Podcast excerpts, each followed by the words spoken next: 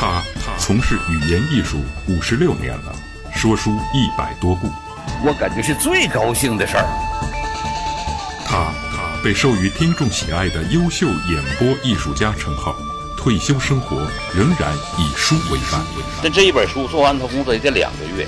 但谁能想到，他的童年时光很辣很辣，炒辣椒、炖辣椒，咱们是天天吃辣椒。他的成长经历很苦很苦，我这辈子什么都赶上了，甚至很惊险，真是后怕。请听老马价值观独家奉献，焦宝如说书，苦辣的芬芳。欢迎收听老马价值观，我是主持人老马。昨天的人物传奇，我说到焦宝如先生。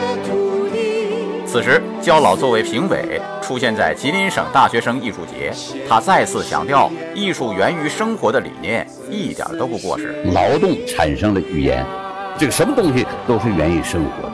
这，劳动创造人，这这这，我小时候学历史的这么说的，这一点都不假。没有劳动，啥也没有。这是劳动生活对于年轻的焦宝如意味着什么呢？上回说到汪沟林业局，他在那里生活了六年。东北老工业基地生产方式的落后让他印象深刻，比如伐木主要靠斧子砍。我还记得很清楚，有一个劳模叫徐福通，斧子使得好，比李逵使得好。那家伙左右开弓，嗯，这边咔嚓，李逵师傅，你知道怎么办？一九六九年，他来到辽源煤矿文工团。矿区的劳动生活更让他心惊肉跳。原来我到那煤矿，更吓人了啊！矿工讲话，这三块石头加块肉，这边石头，这边石头顶上石头，中间是你哦，两块肉。一发生事故，人一下就压扁了，啥没有啊？在矿区，因为开采方式落后，经常发生事故。焦宝如曾目睹过三次。其中一次，他差点深陷其中。那时为丰富创作，他主动要求下到矿井里去体验煤矿工人的生活，连续四十多天。结果在他升井第二天发生瓦斯爆炸，差点没没命啊！真是后怕。第二天嘛，你看就发生瓦斯。头一天我上，第二天响了，那家伙矿车全都是钢的，扁了。可是你当时说什么要去体验这个生活？是当时是一种什么样的激情？嗨，当时我不是在那煤矿文工团嘛，一个是当着演员，另外还负责一个写作。说句心里话，这四十天下去，啥也没写出来，就害怕了。哎，一九七六年，焦宝如来到吉林人民广播电台文艺部，开始他的说书生涯。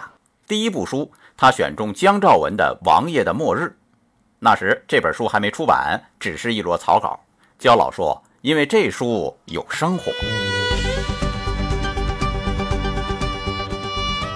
你比如说，我讲那王爷末日之前呢，正好有一次到这个科尔沁，科尔沁不也是蒙古族的吗？跟他们再唠一唠过去的王爷是个什么样的。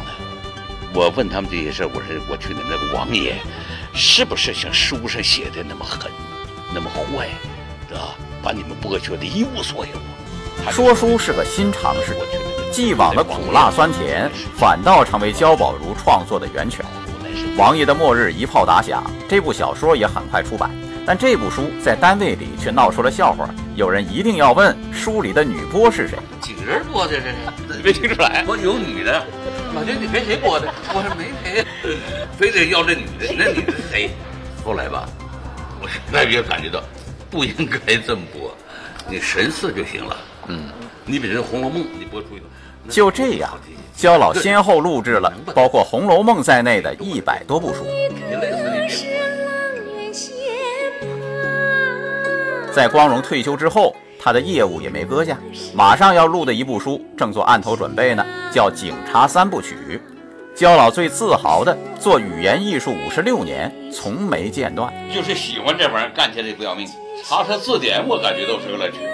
啊，真的是！哎呀，真太有意思了，这语言太有研究头了，没讲够，每次都是这样的。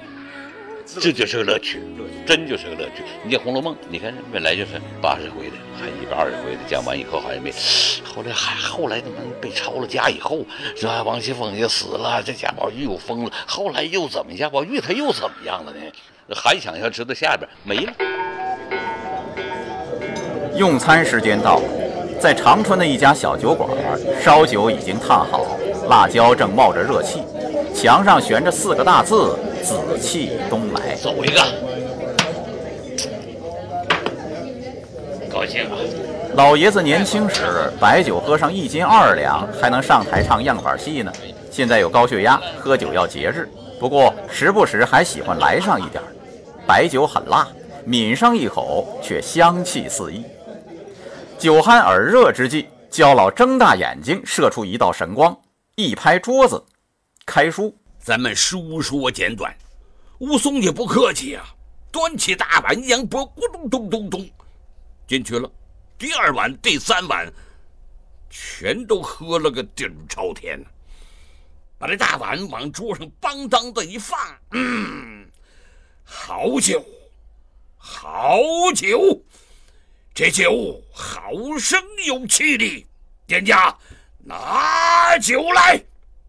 哎呦，武松啊，一共喝了十八碗酒，这才引出了一段武松武二郎景阳冈精拳打虎。好，焦宝如说书，苦辣的芬芳播送完了。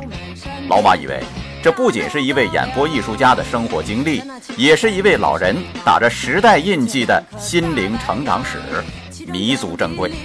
好，老马价值观，明天接着谈。